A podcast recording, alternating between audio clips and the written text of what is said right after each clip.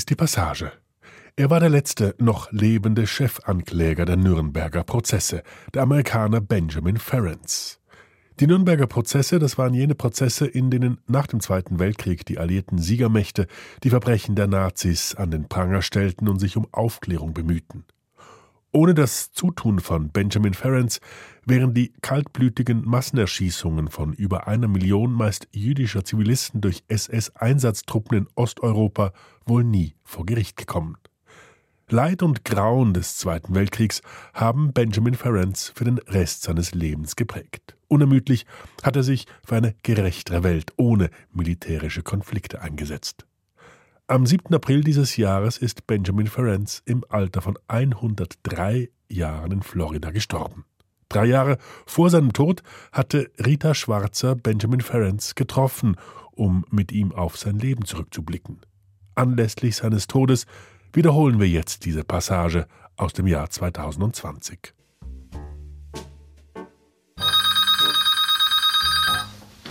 Hello. Sorry, I'm in the middle of an interview. Can you call me back in about an hour or so? Ben Ferenc ist ein vielbeschäftigter Mann. Um 10 Uhr früh ist er bereits seit drei Stunden auf den Beinen. First thing in the morning when I wake up, which is about 7 o'clock in the morning. Ich beginne jeden Morgen mit ein paar Fußlockerungsübungen. Dann hole ich vor der Terrassentür 25 Mal tief Luft und flattere dazu mit den Händen wie ein Vogel. Danach gehe ich wieder rein und drehe das Radio an.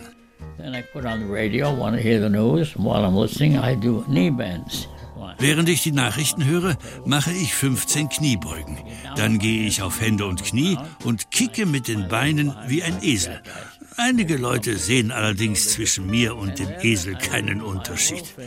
Zum Schluss absolviere ich dann noch meine weltberühmten Push-ups.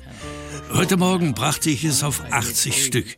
Bis vor kurzem schaffte ich 100, aber einer meiner Ärzte fand, ich solle besser etwas drosseln. So I've been doing only 70, 75, but today was a nice day. I did 80. ben Ferenc. In wenigen Tagen wird er 100 Jahre alt. Doch von Altersmüdigkeit keine Spur. Der kleine, schmächtige Mann mit sonnigem Gemüt und scharfem Verstand hält nichts von Ruhestand. Meine Frage, ob er tatsächlich noch täglich viele Stunden arbeite, kontert er belustigt mit einer Gegenfrage. What do you want me to do? Go out and play golf? There is a golf course right behind me here. Soll ich etwa rausgehen und Golf spielen? Es gibt hier einen Golfplatz gleich hinter meinem Haus. Ich finde es lächerlich, meine Zeit damit zu verbringen, einen Ball in ein Loch zu schlagen oder einen Fisch zu fangen und ihn dann wieder ins Wasser zu schmeißen. Ich kann mir nichts Nutzloseres vorstellen. I can't imagine anything which is less productive than that. Wir sitzen in Ben Ferenz, winzigem Büro in Delray Beach im Süden Floridas. Die Sonnensturen zur Lagune hinter seinem bescheidenen Bungalow aus den 50er Jahren sind geschlossen. Auf seinem Bürotisch, bestehend aus einer beschichteten Spanplatte auf zwei Aktenschränken, stehen PC und Telefon. Darum herum stapeln sich Bücher und Papiere. Ben Ferenz zeigt auf einen dicken Band. We just received this. This is Kriegsverbrechen, Restitution and Prevention. Den habe ich soeben bekommen. Kriegsverbrechen, Restitution, Prävention. Leider ist das Buch 750 Seiten dick. Die ersten 100 Seiten sind auf Deutsch. Der Rest sind englischsprachige Dokumente aus meinem Archiv. Neun Jahre lang haben drei Autoren daran gearbeitet. Die Ausgabe umfasst eine Vielzahl von Quellen. Sie stammen alle aus meinem Nachlass, den ich vor einigen Jahren dem Holocaust Museum in Washington, D.C. übergeben habe, mit der Auflage, dass sie öffentlich zugänglich sind. 24 Regalmeter Akten und 27 Bände aus der Zeit der Nürnberger Prozesse. Haben zwei Historiker und eine Historikerin für das Archiv jüdischer Geschichte und Kultur im Auftrag der Sächsischen Akademie der Wissenschaften durchforstet. Darunter Hunderte von Fotografien, Dutzende von Video- und Tonaufnahmen und nicht zuletzt sogenannte Benny Stories, Erinnerungen, die Ben Ferenc vor etwa 30 Jahren zu Papier gebracht hat. Allesamt Belege einer höchst außergewöhnlichen, von vielen Zufällen geprägten Biografie. Ben Ferenc macht es sich auf seinem alten schwarzen Drehsessel bequem, schiebt sich gedankenversunken ein Kräuterbonbon in den Mund und beginnt zu erzählen. I was born in a country which no longer exists. It was Transylvania. Ich bin in Siebenbürgen geboren, einem Land, das heute nicht mehr existiert. Nach dem Ersten Weltkrieg wurde es zwischen Ungarn und Rumänien aufgeteilt. Unsere Familie war arm. Es gab weder fließend Wasser noch Strom. Die Toilette befand sich im Hof. Mein Vater fand als gelernter Schuhmacher keine Arbeit. Meine Mutter hatte zwei kleine Kinder zu versorgen. Sowohl in Ungarn wie in Rumänien verfolgte man die Juden. Ich glaube, ich war neun Monate alt, als ich meinen Eltern riet, lasst uns von hier verschwinden.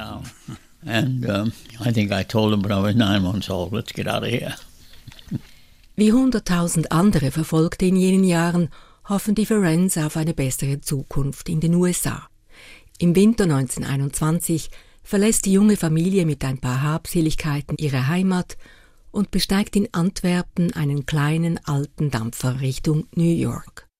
Der einzige Grund, weshalb wir den Atlantik mitten im Januar in der dritten Klasse überquerten, war, dass es keine vierte Klasse gab. Erinnert sich Ben Ferenc in seinen autobiografischen Benny-Geschichten.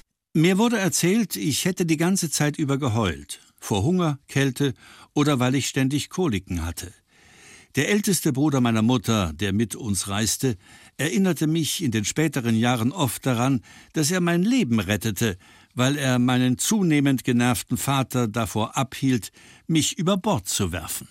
Am 21. Januar 1921 erreichen die Ferenc Ellis Island, das Eingangstor zur neuen Welt. Die ersten Tage kommt die Familie bei Verwandten in Brooklyn unter. My father had no skills which he could use. He tried, he went to some of the. Mein Vater hatte keine Fähigkeiten, die er nutzen konnte. Er sah sich in örtlichen Schustereien um, aber die arbeiteten alle mit Maschinen und mein Vater konnte weder lesen noch schreiben. Er war ziemlich verzweifelt. Zum Glück lernte er den jüdischen Besitzer einiger Häuser in einem Viertel namens Hell's Kitchen kennen. Er überzeugte meinen Vater, für ihn als Hauswart zu arbeiten und bot ihm als Gegenleistung einen Keller zum Wohnen an.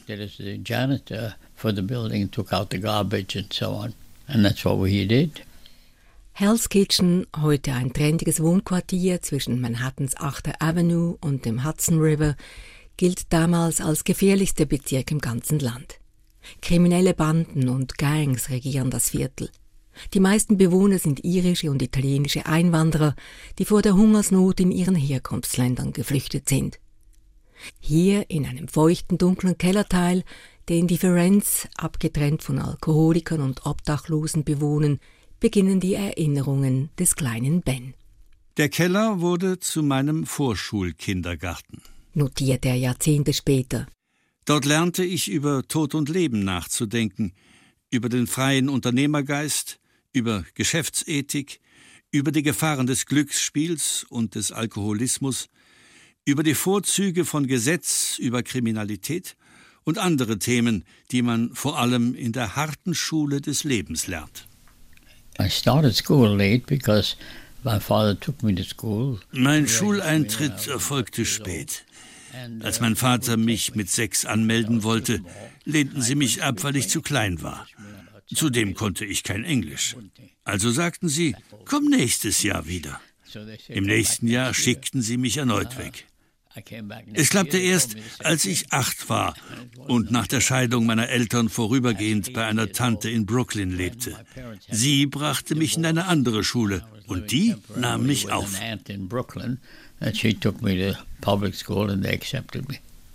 Nach fünf Jahren eine glückliche Fügung die Bens weiteren Lebensweg bestimmen wird. Eine Lehrerin erkennt, dass der kleingewachsene Junge kein gewöhnliches Kind ist. Sie bestellt seine inzwischen zum zweiten Mal verheiratete Mutter zum Gespräch und eröffnet ihr im Beisein ihres Sohnes, sie haben einen sehr begabten Jungen, a very gifted boy.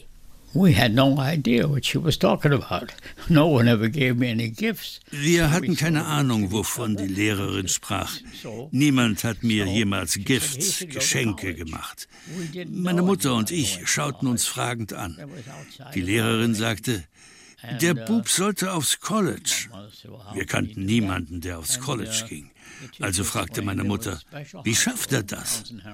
Die Lehrerin erzählte uns von einer besonderen New Yorker Schule, der einzigen ihrer Art im ganzen Land. Wer sie durchlief, wurde automatisch in das örtliche City College aufgenommen. Und meine Mutter entschied, was auch immer ich tun muss, ich werde es tun.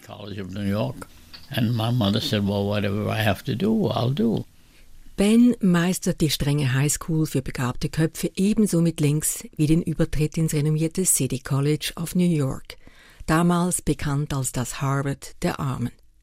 Geprägt von seinen Erfahrungen in Hell's Kitchen beginnt er sich dort für die Verbrechensprävention zu interessieren. Er belegt Kurse in Kriminologie und arbeitet während der Sommerferien mit jugendlichen Straftätern. Knapp 20 Jahre alt hat er einen Bachelor der Sozialwissenschaften in der Tasche. Doch der junge Mann will mehr.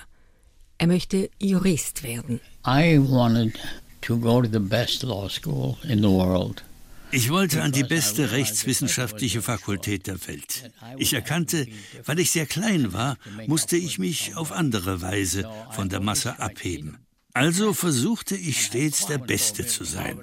Als mir jemand sagte, Harvard sei die Nummer eins, schickte ich dem Dekan ein Aufnahmegesuch. Und zu meiner Überraschung bekam ich eine Prüfungsaufgabe, mit der ich ein Stipendium für mein ganzes Harvard-Studium gewann for my complete education at Harvard.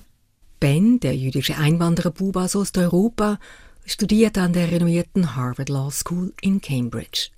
Seine Kommilitonen sind fast alles Söhne aus der weiß-anglosächsisch-protestantischen Elite des Landes. Sie tragen feine Anzüge und braune Lederschuhe, treffen sich in Studentenverbindungen zu Cocktails und vergnügen sich am Wochenende in kleinen Booten auf dem malerischen Charles River, der sich durch das Campusgelände zieht. Doch Ben Ferenc verspürt weder Neid, noch fühlt er sich als Außenseiter. I had no time to feel like an outsider. I spent my time studying. Ich habe meine Zeit zum Studieren genutzt. Ich wollte sicherstellen, dass ich niemals zurückblicken und mir sagen musste, ich hatte eine Chance, aber ich habe sie verbockt. Deshalb gab es auch keine Mädchengeschichten. Hätte man uns dabei in unseren Zimmern erwischt, wir wären unverzüglich von der Uni geflogen. Die rechtswissenschaftliche Fakultät war damals ohnehin eine Boys School. Zu meiner Zeit gab es da keine Mädchen. No girls in the Harvard Law School when I went there. of the havoc wrought by the Japs am Morgen des 7. Dezember 1941 bombardieren japanische Kampfflugzeuge den amerikanischen Flottenstützpunkt Pearl Harbor auf Hawaii. Der Angriff tötet über 2400 Soldaten. Einen Tag später befinden sich die Vereinigten Staaten mit den Achsenmächten im Krieg. In Harvard melden sich die Studierenden noch gleichen Tags zum freiwilligen Waffendienst. My first choice was to be in the Air Corps. Because, Am liebsten wäre ich zur Luftwaffe, weil ich wusste, die überlebe ich unverletzt oder gar nicht. Sie testeten mich und fanden, als Pilot sei ich zu klein, um mit den Füßen an die Pedale zu gelangen. Dann prüften sie mich als Navigator und kamen zum Schluss, dass ich vermutlich in Tokio enden würde, wenn sie mir die Bombardierung Berlins befehlen. Für die Marines sah ich nicht aus wie ein richtiger Marine. Wo immer ich mich meldete, gab es neue Ausflüchte, weshalb ich nicht passte. Meine Mutter war eine sehr kluge Frau. Sie riet mir, geh zurück an die Uni. Das tat ich dann auch.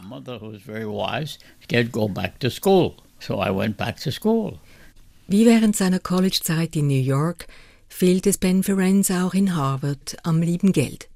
Um nicht zu verhungern, hält er sich mit allerlei Nebenjobs über Wasser.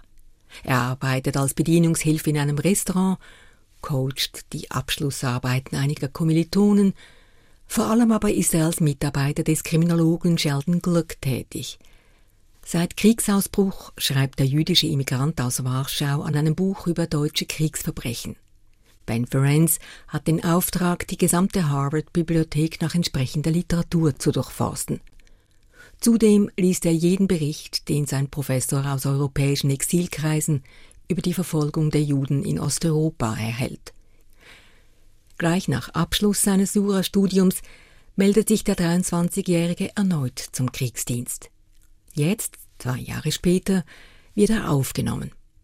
Aber das US-Militär interessiert sich weder für seine Intelligenz noch für seine Mehrsprachigkeit. Sie schickt den Harvard-Absolventen und Kenner von Kriegsverbrechen als einfachen Soldaten in die Artillerie.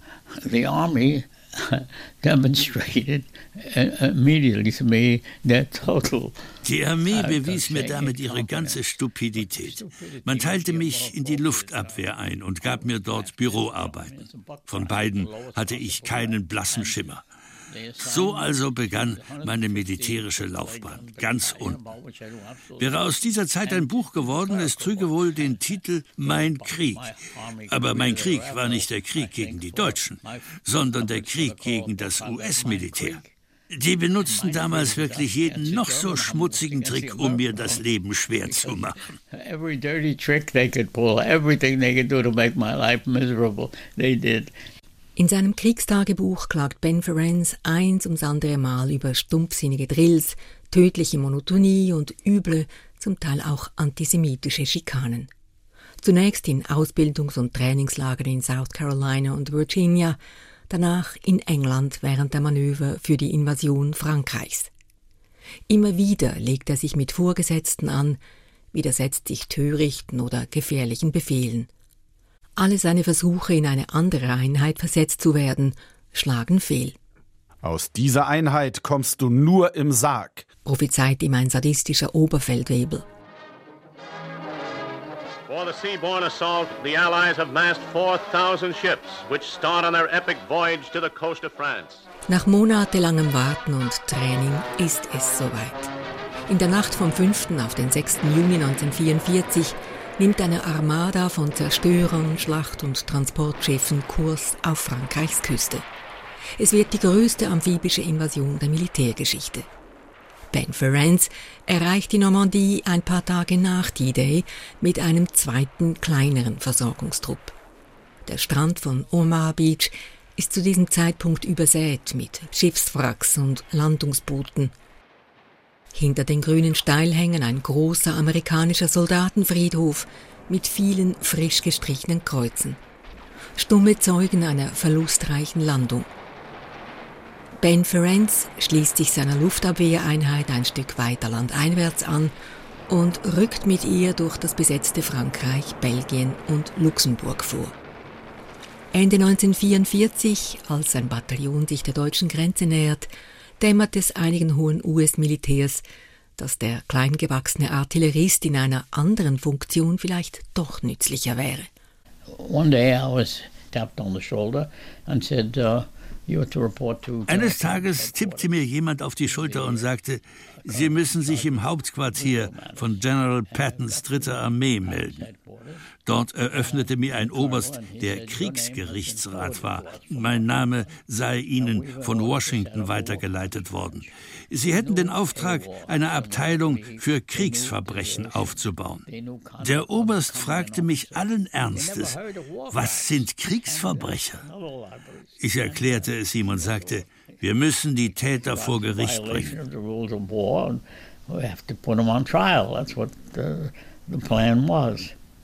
Ben Ferenc ist zunächst einfach nur froh, endlich von der Kampffront wegzukommen und nicht in einem Sarg wie von seinem sadistischen Oberfellwebel prophezeit. Noch heute vermutet er, der Transfer sei auf Initiative seines ehemaligen Harvard-Professors Sheldon Glück und dessen Kontakten zum Pentagon zustande gekommen. In der neu geschaffenen Abteilung erhält er als Ermittler von Kriegsverbrechen ziemlich freie Hand. Befördert zum Unteroffizier erhält er nun einen eigenen Dienstwagen, einen Jeep. Auf dessen Kühlhaube malt er auf Deutsch die Worte immer allein. Dann braust er los, wohin ihn die Arbeit ruft. In den ersten Wochen erreichen ihn vor allem Geheimdienstberichte über abgeschossene amerikanische Piloten, die von Deutschen ermordet worden waren. I uh, would first Als erstes versuchte ich jeweils herauszufinden, wer der Verantwortliche für das Gebiet ist. Die Gestapo-Offiziere hatten sich meist schon aus dem Staub gemacht. Aber es gab stets einen Polizisten oder Feuerwehrmann. Dem befahl ich dann, sofort alle Leute im Umkreis von 500 Meter herbringen. Dann gab ich jedem ein Stück Papier und einen Stift und drohte, jeder schreibt auf, was genau passiert ist. Wer lügt, wird erschossen. Anybody who lies will be shot. Oh, my good friends, the human rights division, I got to know later. Wenn ich in späteren Jahren meinen Menschenrechtsfreunden davon erzählte, fragten sie stets ungläubig, das hast du nicht wirklich gesagt. Und ich antwortete, klar habe ich das. Was hätte ich denn sonst sagen sollen? Wer lügt, bekommt zum Nachtisch keine Eiscreme? Es herrschte Krieg. Ich hatte nicht die Absicht, jemanden zu töten. Ich wollte nur so effizient wie möglich sein, als kleiner Kerl, allein mit einer 45er Pistole im Halfter, umgeben von Typen, die nicht aufhörten, Amerikaner zu töten.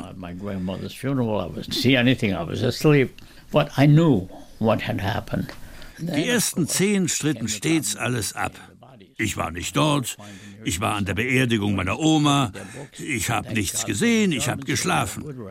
Aber ich wusste, was geschehen war. Dann kam das Problem, die Leichen zu finden. Ich suchte nach der nächstgelegenen Dienststelle der Gestapo und verlangte die Dokumente. Zum Glück führten die Deutschen stets über alles lückenlos Buch mit Name, militärischem Rang und Identifikationsnummer des Ermordeten. Anschließend musste mich ein Gestapomann an die Stelle bringen, wo die Leiche lag. Ich erinnere mich gut, es war Winter, der Boden hart. Ich ging zu einem Bauernhof in der Nähe, besorgte mir eine Schaufel. Mit der Zeit entwickelte ich eine Methode, um die Ermordeten aus ihren Erdlöchern zu schaffen. Wenn es mir gelang, ein Bein oder beide Beine mit einem Seil an meinem Jeep zu befestigen, konnte ich sie herausziehen. Langsam, immer hoffend, mehr zu erwischen als nur einen Fuß oder ein Bein. Ich hatte Glück. Meistens gelang es mir, die Opfer ganz zu bergen. I was lucky. I usually got the whole body out. Ben Ferenc verstummt, kämpft mit den Tränen. Die Bilder der Erinnerung, sagt er, werden wieder lebendig.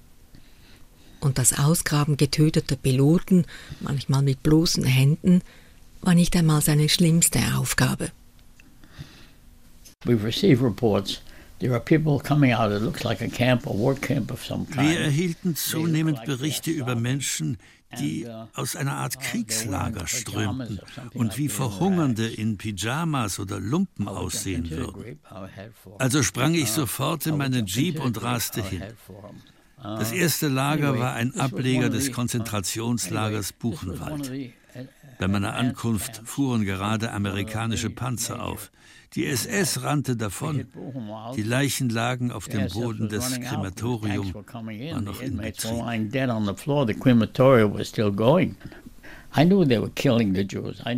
Ich wusste, sie ermorden Juden. Ich wusste, es gab so etwas wie Gaskammern. Dennoch konnte ich mir nicht einmal annähernd vorstellen, was mich erwartet. Niemand kann das, der das nicht selber erlebt hat. Ich fürchte, ich vermag es nicht einmal angemessen zu beschreiben. Ich hab's versucht. Der Boden übersät mit Leichen, dazwischen einige noch lebende Gestalten. Ihre Augen flehen um Hilfe. Berge von stinkendem Müll. Einige, die sich noch auf den Beinen halten können, wühlen im Abfall nach etwas, womit sie ihren Hunger stillen können. Some of the inmates who could still walk, they were digging in the garbage, looking for something they could stop their starvation. In seinen Briefen in die Heimat hält sich Ben Ferenc stets bewusst zurück. Er will seine Lieben nicht allzu sehr beunruhigen. So schreibt er ihnen auch nicht von seltenen Racheaktionen, die Häftlinge an ihren Peinigern verüben. Nur wenige Male berichtet er seiner Jugendliebe und Verlobten in New York ungefiltert vom Leid und Grauen. Zum Beispiel am 20. April 1945. Liebste Trudy, wir haben Dutzende von Nazi-Konzentrationslagern entdeckt. Wenn dich dieser Brief erreicht, wirst du vermutlich bereits alles aus den Zeitungen erfahren haben. Einiges davon mag unglaublich klingen. Es ist wirklich schrecklich. Millionen von Menschen verhungert, erschlagen, zu Tode gefoltert und verbrannt. Wir arbeiten jetzt an einem Fall, bei dem Hunderte von tätowierten Männern abgeschlachtet und gehäutet wurden. Die weiblichen Häftlinge mussten aus deren Häuten farbige Lampenschirme herstellen. Wir haben die Beweise, wir haben die Häute, die Lampenschirme, die Leichen der beklagenswerten Opfer. Und wir haben die Namen der Täter. Zudem haben wir gerade einen Arzt verhaftet, der Hunderten von Gefangenen den Typhuserreger injiziert hat. Nur um zu beobachten, wie er wirkt. Ohrdruf, Buchenwald, Dachau, Flossenbürg, Mauthausen. Überall zeigt sich Ben Ferenc ein ähnliches Bild. Überall beschlagnahmt er eiligst alle Beweismittel, die Transportlisten der Deportierten, die Totenbücher mit den Namen der Opfer, protokolliert Zeugenaussagen. Dann fährt er so schnell wie möglich zu seiner Dienststelle zurück, schreibt einen Rapport, übergibt ihn seinen Vorgesetzten und eilt zum nächsten Verbrechen. Tag für Tag, bis zum Kriegsende. Mein Verstand akzeptierte nicht, was meine Augen sahen. Notiert er Jahrzehnte später. Er baute eine schützende Barriere, damit ich meine Arbeit wie in einem schrecklichen Albtraum fortsetzen konnte. Ich hatte einen Blick in die Hölle geworfen.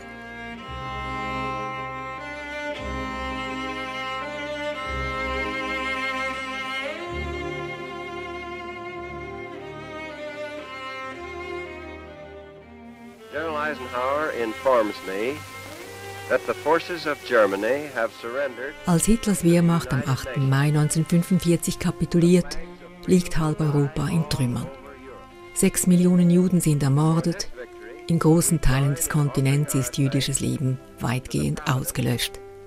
Als vier Monate später auch Japan kapituliert, steigt die Zahl der Toten des Zweiten Weltkriegs von geschätzten 40 bis 50 auf weltweit 60 bis 70 Millionen, davon die meisten Zivilisten.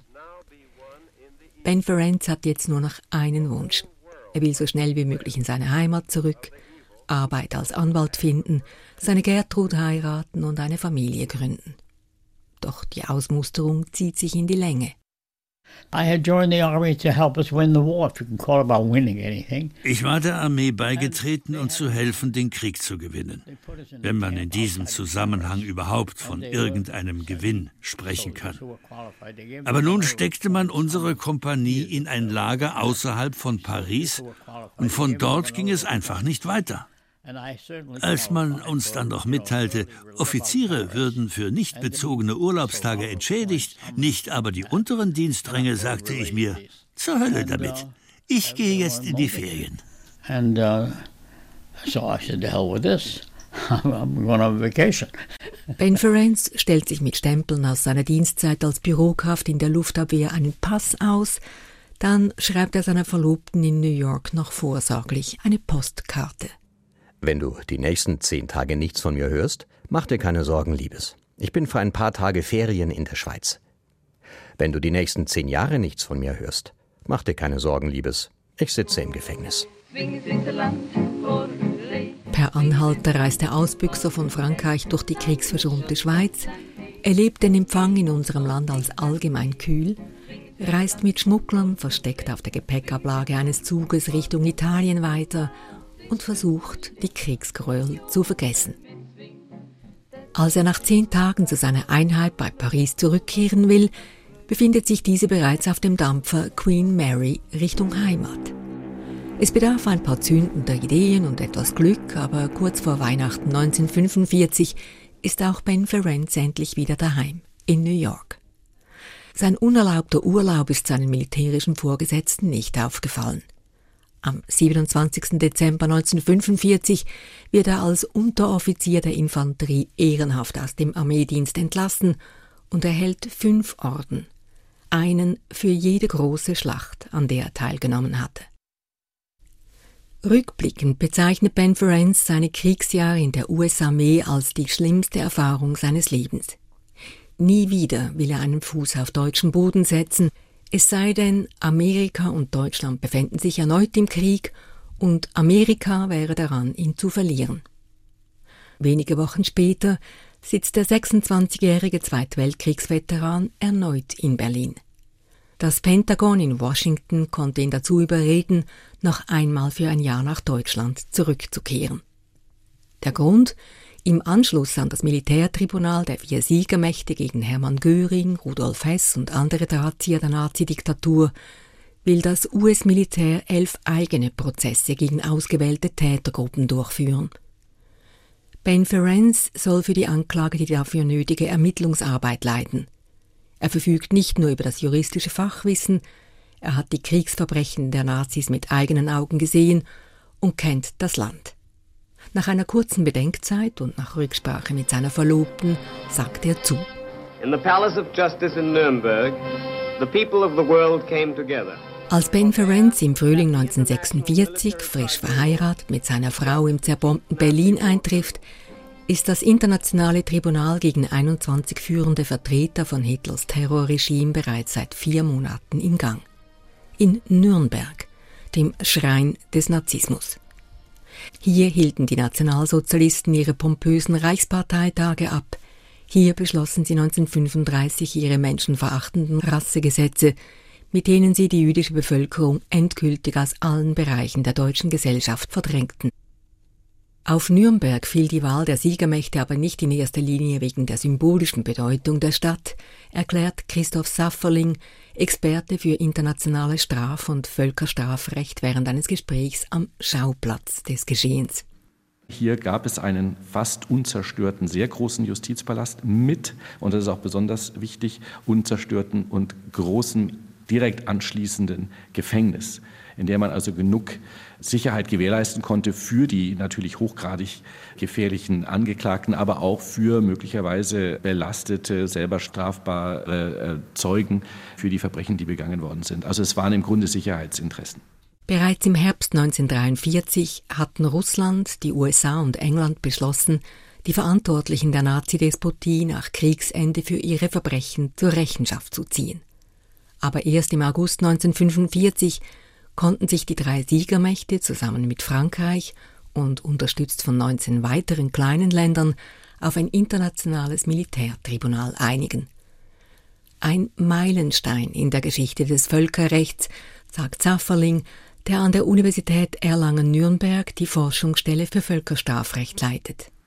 Zuvor galt eben das Prinzip, dass man nach einer kriegischen Auseinandersetzung im Grunde sich vielleicht noch Reparationszahlungen zugesteht, die Kriegsgefangenen austauscht und dann den Mantel des Schweigens über die Dinge, die da passiert sind, hüllt.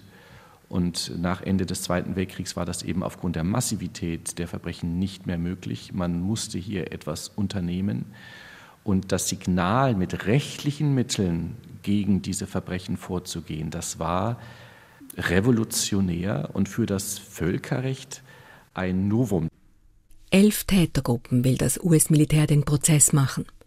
Zum Beispiel Ärzten, die an KZ-Häftlingen Menschenversuche durchführten, Juristen, die an sogenannten Rasse- und Euthanasiegesetzen mitgearbeitet hatten, oder Industrielle, in deren Rüstungsbetriebe sich Häftlinge und Zwangsarbeiter buchstäblich zu Tode schuften mussten.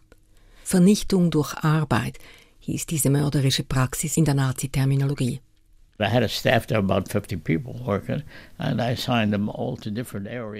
Ich hatte etwa 50 Leute. Die schickte ich an alle möglichen Orte, um Beweise zu finden. Eines Tages kam einer meiner Rechercheure, ein Schweizer, mit einem dicken Aktenordner in mein Büro. Er war angeschrieben mit Ereignismeldungen aus den UdSSR. Es handelte sich um tägliche chronologische Berichte über die Tätigkeit der Einsatzgruppen. Hinter diesem nebulösen Begriff standen 3000 Soldaten, eingeteilt in vier Gruppen, jede zuständig für ein bestimmtes Gebiet. Ihre Hauptaufgabe war, ihren Bereich judenfrei zu machen. Ihre Rapporte gingen als topgeheime Reichssache nach Berlin und von dort weiter an 99 Stellen. Ich hatte die Verteillisten. Ich hatte die Rapporte.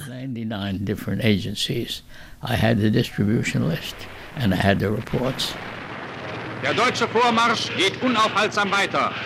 Die gewaltige Angriffsfront der Nach dem Überfall von Hitlers Wehrmacht auf die Sowjetunion im Sommer 1941 ermorden nachrückende Spezialeinheiten der SS, wie zuvor in Polen und auf dem Balkan, zwei Jahre lang täglich und systematisch unschuldige Männer, Frauen, Kinder und Säuglinge. Nicht selten unterstützt von lokalen Sicherheitskräften und beobachtet von Schaulustigen, treiben sie ihre wehrlosen Opfer am Rande von Dörfern und Städten zusammen und schießen sie, meist per Genickschuss, direkt in große Massengräber. Die allermeisten Opfer sind Juden, aber auch Sinti, Roma und andere potenzielle Feinde von Hitlers selbst erklärter Herrenrasse ereilt dasselbe Schicksal.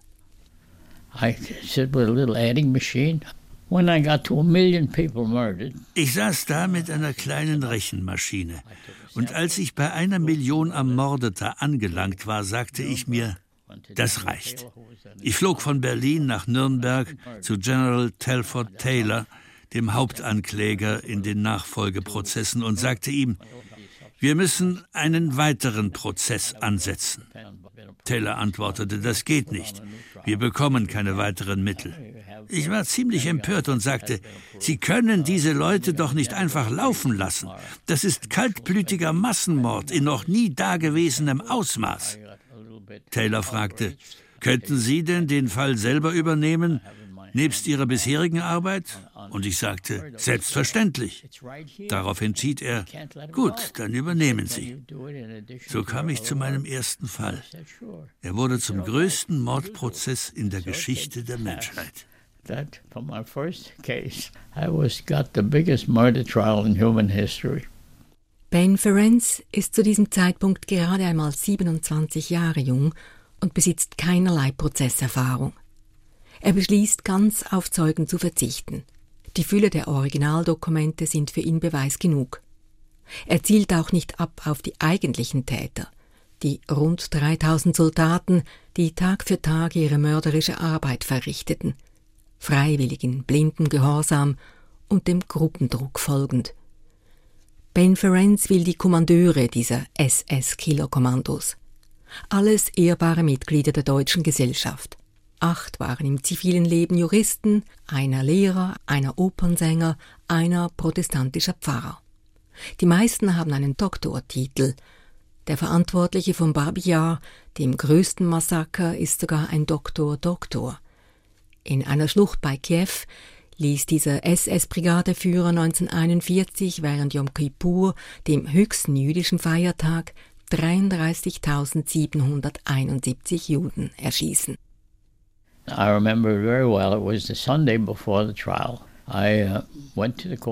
Ich erinnere mich gut. Es war Sonntag, einen Tag vor Prozessbeginn. Ich ging ins Gerichtsgebäude. Ich hatte einen Entwurf dessen, was ich sagen wollte, und ich überlegte mir, was verlange ich? Mir war klar, in einem solchen Fall kann man keine Gerechtigkeit erzielen. Diese Männer haben über eine Million unschuldiger Menschen auf dem Gewissen. Und es gibt lediglich 24 Angeklagte, weil der Gerichtssaal nicht mehr als 24 Plätze hat. Ein absurder Grund. Ich kann also nicht so tun, als schaffe ich hier Gerechtigkeit. Aber wenn es mir gelänge, eine verbindliche Rechtsgrundlage zu erlangen, die Menschen künftig schützt, unabhängig von ihrer Rasse oder ihres Glaubens, dann hätte ich etwas von dauerhaftem Wert erreicht. Ich hatte ja schon während meines Studiums den Weg der Verbrechensprävention eingeschlagen. Und so eröffnete ich mein Plädoyer am 29. September 1947 mit einem Satz, der für mich der eigentliche Schlüsselsatz war, den die Filmleute aber verpassten, weil sie ihre Kameras noch nicht eingestellt hatten.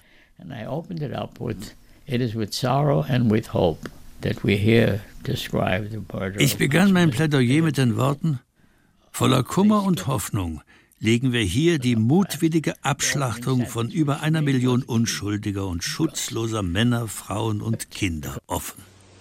This was the tragic fulfillment of a program of intolerance and arrogance.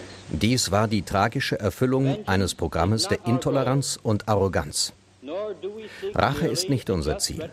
Auch suchen wir nicht bloß nach einer gerechten We Vergeltung. ask this court Stattdessen bitten wir dieses Gericht, durch Anwendung des internationalen Strafrechts das Grundrecht jedes Menschen auf ein Leben in Frieden und Würde zu bekräftigen, unabhängig von seiner Rasse oder seines Glaubens. Der Fall, den wir präsentieren, ist ein Appell der Menschheit an das Recht. The case we present is a plea of humanity to law. Ben Ferenc plädiert an diesem 15. September 1947 nicht auf die Todesstrafe, auch wenn dies alle von ihm erwarten.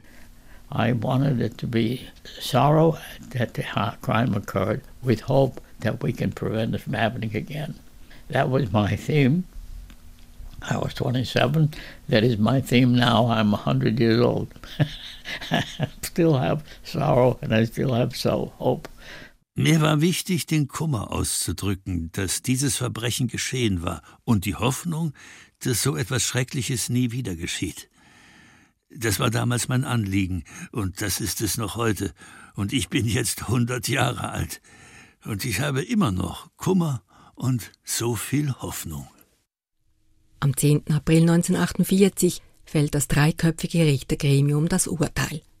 14 Mal Tod durch den Strang, acht Haftstrafen, davon zweimal lebenslänglich. Einer der Angeklagten entzieht sich dem Richterspruch durch Selbstmord, der Verantwortliche des Massakers von Babia scheidet wegen Parkinson-Erkrankung kurz vor Prozessende aus dem Verfahren aus. Der einzige, mit dem ich von Mann zu Mann reden wollte, war mein Hauptangeklagter, Dr. Adolf Ohlendorf. Ein stattlicher junger Mann, Vater von fünf Kindern und Kommandant der Einsatzgruppe D. Gemäß seiner Darstellung hatte seine Einheit 90.000 Menschen ermordet. Ich ging nach dem Prozess zu ihm an die Zellentür in der Hoffnung, so etwas wie Reue zu entdecken. Ich fragte ihn, kann ich etwas für Sie tun, Herr Ollendorf? Und er antwortete, Sie werden sehen, ich werde Recht behalten. Hitler hat uns gesagt, die Russen planten einen Angriff und deshalb hätten wir das Recht, in Selbstverteidigung zuerst anzugreifen. Dann wiederholte er den Inhalt des Gutachtens seiner Verteidigung, wonach es berechtigt gewesen sei, die Juden zu töten, weil sie alle mit den Russen, den Kommunisten, sympathisiert hätten. Ich sagte nur Goodbye, Mr. Ohlendorf und schloss das kleine Fenster zu seiner Zellentür.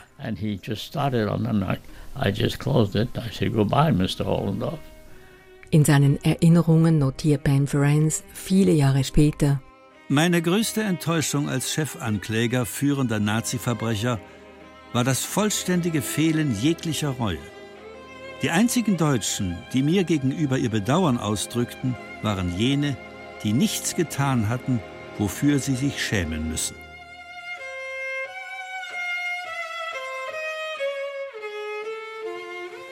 May it please your honors, this is a historic moment in the evolution of international criminal law. Euer Ehren, dies ist ein historischer Augenblick in der Entwicklung des internationalen Völkerstrafrechts. Zum ersten Mal wird ein ständiger internationaler Strafgerichtshof die Schlusserklärung der Staatsanwaltschaft im ersten Verfahren gegen ihren ersten Angeklagten hören, Herrn Thomas Lubanga Dilo. Den Haag, 26. August 2011. Ein historischer Tag, nicht nur für das internationale Völkerstrafrecht, sondern auch für Ben Ferenc. Dass es diesen internationalen Strafgerichtshof heute gibt, ist zu einem guten Teil auch sein Verdienst. Während Jahrzehnten hat er sich für eine dauerhafte Instanz nach Nürnberger Vorbild eingesetzt.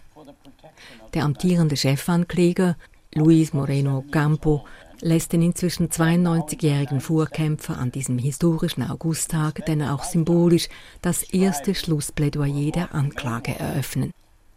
Vor Gericht steht der ehemalige kongolesische Rebellenführer Lubango Dilo, beschuldigt unter anderem des Massenmords und der Versklavung von Kindern zu Kindersoldaten. In seiner Rede spannt Ben Ferenc den Bogen zurück in den Gerichtssaal des Nürnberger Justizpalasts vor 64 Jahren und wiederholt seinen damaligen Appell.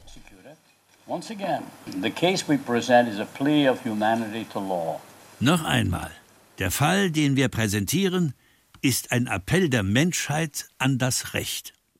Zwar gelobt die Weltgemeinschaft nach Ende des Zweiten Weltkriegs feierlich, Völkermord nie wieder zuzulassen, die Charta der 1945 gegründeten Vereinten Nationen erklären es als ihr oberstes Ziel, künftige Geschlechter von der Geißel des Krieges zu bewahren. Drei Jahre später dann die Allgemeine Erklärung der Menschenrechte, wonach alle Menschen frei sind und gleich an Würde und Rechten. Doch zu diesem Zeitpunkt sind die früheren Verbündeten gegen Hitler bereits wieder Feinde. Pläne für eine dauerhafte übergeordnete Sanktionsmacht bleiben wegen des Kalten Kriegs für Jahrzehnte auf Eis. Derweil geht das Morden und Leiden an anderen Schauplätzen der Welt weiter. Für die Kriegsverbrecher des NS-Regimes sind dies gute Nachrichten. Weil der Westen Deutschland als Bündnispartner braucht, entkommt die große Mehrheit der Täter ungestraft. Zahlreiche Urteile der zwölf Nürnberger Nachfolgeprozesse werden bereits kurz nach Abschluss der Verfahren abgemildert, knapp die Hälfte der Todesurteile in Haftstrafen umgewandelt, Haftlängen drastisch gekürzt. Strafrechtsprofessor Christoph Safferling Personen, die an zu Freiheitsstrafen, auch zu lebenslanger Freiheitsstrafe verurteilt worden sind, die sind tatsächlich alle Mitte der 50er Jahre wieder entlassen gewesen. Also 1955 saß da keiner mehr in Landsberg im alliierten Kriegsgefängnis. Während die Täter von gestern im deutschen Wirtschaftswunder der 50er Jahre eine neue Existenz aufbauen, kämpfen Opferverbände für die Rechte der Überlebenden und Hinterbliebenen des Holocaust. Sie wenden sich mit ihren Anliegen an Ben Ferenc, und so bleibt der couragierte Jurist nicht wie geplant nur für ein Jahr in Deutschland, sondern für ein ganzes Jahrzehnt. Er führt zahlreiche Restitutionsverfahren durch, nimmt an Verhandlungen zwischen der Bundesrepublik Deutschland und Israel teil und er kämpft für die Entschädigung ehemaliger Zwangsarbeiter. Eine oftmals zermürbende, finanziell bescheiden honorierte Tätigkeit. 1956 kehren Ben Ferenc und seine Frau Gertrud in einen Vorort von New York zurück, mit inzwischen vier Kindern. Ben Ferenc setzt seine Arbeit für führende jüdische Organisationen auch von New York aus noch während vieler Jahre fort. Finanziell verbessert sich seine Lage erst, als ihm Ex-General Telford Taylor, sein ehemaliger Vorgesetzter während der Nürnberger Prozesse, eine Partnerschaft in seiner Anwaltskanzlei anbietet. Die beiden Juristen konzentrieren sich vor allem auf Bürgerrechts- und Menschenrechtsfälle. Anti-war demonstrators protest US involvement in the Vietnam War. Als die USA zunehmend im Sumpf des Vietnamkriegs versinken und die Fernsehbilder von der Kriegsfront immer mehr Demonstrierende auf die Straße treiben, schließt sich Ben Ferenc der Friedensbewegung an. Selbst sein Kanzleipartner Telford Taylor Anfangs ein Befürworter der amerikanischen Intervention, ist über die zunehmende Grausamkeit amerikanischer Soldaten und die Kriegsführung des US-Militärs entsetzt. 1970, nach seiner Rückkehr aus Vietnam, kommt der ehemalige Hauptankläger der Nürnberger Nachfolgeprozesse in einem Buch zu einem vernichtenden Befund. Irgendwie haben wir es versäumt, für uns selber jene Lektionen zu lernen, die wir andere in Nürnberg lehrten. Dieses Versagen ist die amerikanische Tragödie von heute. Das Jahr 1970 wird für Ben Ferenc zum Wendepunkt. Er ist jetzt 50 Jahre alt, hat gerade einen Herzinfarkt überlebt und fragt sich, was er mit dem Rest seines Lebens anfangen will. Er entscheidet sich, seine Anwaltstätigkeit aufzugeben und von nun an nur noch für eine friedliche Welt zu arbeiten. In seinen Erinnerungen notiert er Unsere vier Kinder hatten alle eine gute Ausbildung erhalten und wurden immer unabhängiger. Durch das sparsame Leben konnten wir etwas Geld auf die Seite legen, das wir vorsichtig investiert hatten. Mir schien, dass ich versuchen sollte, auf dem aufzubauen, was ich bereits wusste. Ich hatte die Schrecken des Krieges gesehen, ich hatte das Leiden der Menschheit miterlebt und wusste etwas über die neuen Ideen namens Menschenrechte. Vor allem erkannte ich, wie unzureichend die Möglichkeiten waren, um die Übel einzudämmen, die die menschliche Gesellschaft weiterhin beherrschten. Ich hielt es für ziemlich heuchlerisch, Völkermord und andere Verbrechen gegen die Menschlichkeit zu verurteilen, solange es kein Gericht gab, das die Täter zur Verantwortung zog. Ben Ferenc berät sich mit Freunden und Experten, Er vertieft sich in Fachliteratur und beginnt eifrig zu schreiben. Publiziert Bücher zu den Themen Völkerrecht und Weltfrieden, veröffentlicht unablässig Artikel, Pamphlete und Leserbriefe, hält unzählige Vorträge, meist vor jungen Friedensbewegten, und er sitzt während vieler Jahre als unbezahlter Beobachter bei den Vereinten Nationen, lobbyiert dort für sein Anliegen, eilt von Sitzung zu Sitzung, von Konferenz zu Konferenz. Deshalb bin ich so klein geworden. Ich war mal über zwei Meter groß, scherzt Ben Ferenc während eines Vortrags vor Studierenden der juristischen Fakultät der Universität Salzburg. That's how I got so short. I used to be seven feet tall. It just wore me down.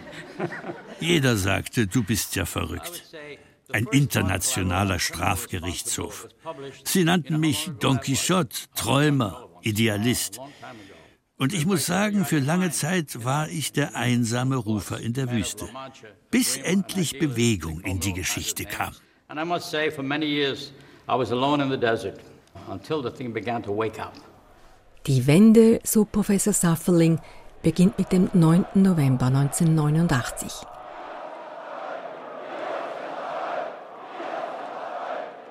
Mit dem Fall der Mauer und äh, dem Ende dieses Ost-West-Konfliktes brach insofern ein neues Zeitalter an, weil urplötzlich auch in dem Sicherheitsrat der Vereinten Nationen eine Diskussion und auch eine Entscheidung überhaupt möglich geworden ist. Und äh, es war sicherlich die Stimmung eines Aufbruchs in ein neues Völkerrechtszeitalter dort ganz deutlich spürbar. Nach den Völkermorden in Jugoslawien und in Ruanda rafft sich die internationale Gemeinschaft erstmals wieder zu Ad-hoc-Tribunalen auf, ähnlich wie in Nürnberg nach dem Zweiten Weltkrieg. Für Ben Ferenc ein klarer Beweis dafür, dass wenn der politische Wille da ist, Entscheidungen plötzlich sehr schnell gefällt werden können. Und siehe da, nur weitere vier Jahre später, im Sommer 1998, treffen sich Delegierte aus 160 Ländern in Rom, um über die Errichtung eines permanenten Strafgerichtshofs zu entscheiden. Auch Ben Ferenc, inzwischen von vielen als mutiger Visionär gelobt und gefeiert, ist aus New York angereist. Zusammen mit seiner Frau Gertrud bis zu ihrem Tod letzten Herbst während 83 Jahren seine große Liebe, Verbündete und Partnerin. I have come to Rome to speak for those who cannot speak. Ich bin nach Rom gekommen, um für jene zu sprechen, die nicht mehr sprechen können. Die stummen Opfer monströser Verbrechen. Die einstimmige Bekräftigung der Nürnberger Prinzipien durch die Vereinten Nationen im Jahr 1947 implizierte das Versprechen, dass Aggression, Kriegsverbrechen und Verbrechen gegen die Menschlichkeit nie wieder ungestraft bleiben würden. Nürnberg war der Beginn eines Prozesses. Das Versagen darauf aufzubauen, hat die Welt teuer bezahlt. Das Streben von heute muss zum verbindlichen Gesetz von morgen werden. Wenn wir uns genügend anstrengen und mutig genug sind, ist das internationale Strafgericht, das fehlende Glied in der Weltrechtsordnung, in unserer Reichweite.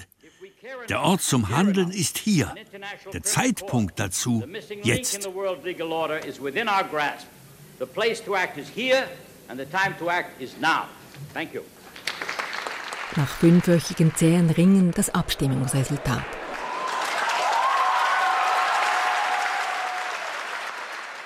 »120 Ja, 7 Nein, 21 Enthaltungen. Umarmungen, Küsse, da und dort fließen Freudentränen. Ben Ferenc hat in diesem Moment höchst zwiespältige Gefühle, denn nebst einigen anderen großen und wichtigen Staaten, darunter China und Indien, stimmten auch die USA gegen eine übergeordnete Gerichtsinstanz. Dabei waren sie nach dem Zweiten Weltkrieg die treibende Kraft für den internationalen Kriegsverbrecherprozess. Für Ben Ferenc ist das bis heute gültige Nein der Vereinigten Staaten eine bittere Enttäuschung.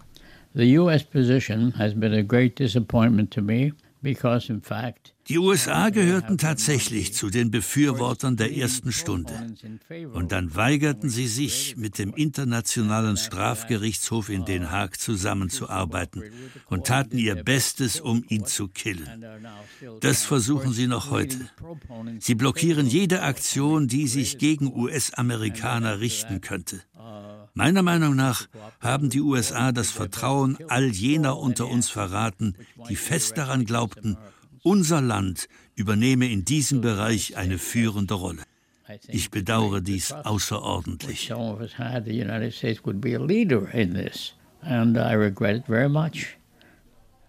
Inzwischen ist die Euphorie der Gründerjahre verflogen. Der Gerichtshof in Den Haag steht zunehmend in Kritik das internationale Völkerrecht mehr und mehr unter Druck. Doch Ben Ferenc wäre nicht Ben Ferenc, ließ er sich durch Rückschläge und Enttäuschungen von seinem Weg abbringen. Ganz getreu seinem Lebensmotto, das er auch allen Gleichgesinnten weitergibt. Niemals aufgeben. One, never give up. Two, never give up. Three, you got it, never give up. Und so scheut Ben Ferenc auch weiterhin keinen Aufwand, um öffentlich gegen den Krieg anzureden. In Prosecuting Evil, einem berührenden kanadischen Filmporträt, das derzeit erst auf Streaming-Plattformen in Nordamerika zu sehen ist, mahnt er,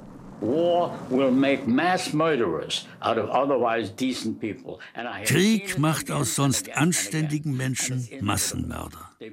Ich habe es immer und immer wieder gesehen seien es nun Amerikaner, Deutsche oder irgendjemand sonst. Das ist die Wirkung des Krieges. Meine Antwort darauf ist, stoppt den Krieg. Wie soll das gehen? Der Krieg wurde jahrhundertelang glorifiziert. Ja, stimmt. Es wird Zeit, damit aufzuhören, bevor ihr alle umbringt. before you kill everybody.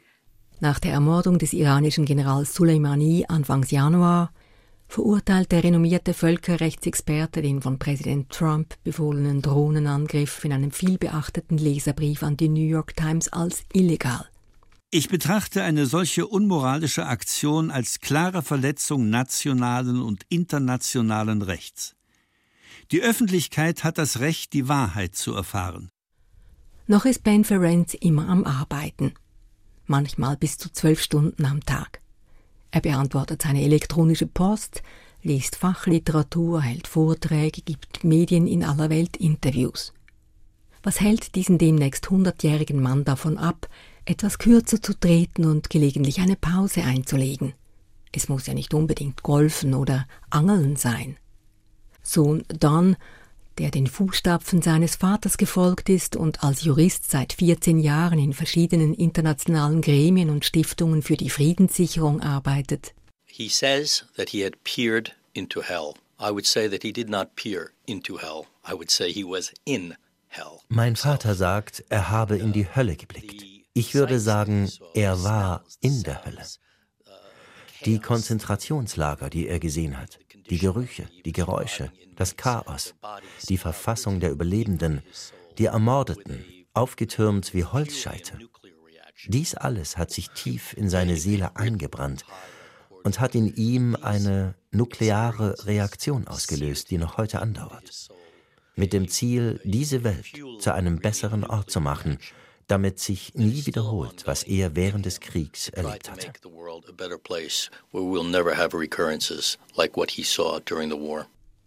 I have no choice. I have been so traumatized by what I saw that I can't rest. I keep working all the time. Ich habe keine Wahl. Was ich gesehen habe, hat mich derart traumatisiert, dass ich nicht aufhören kann.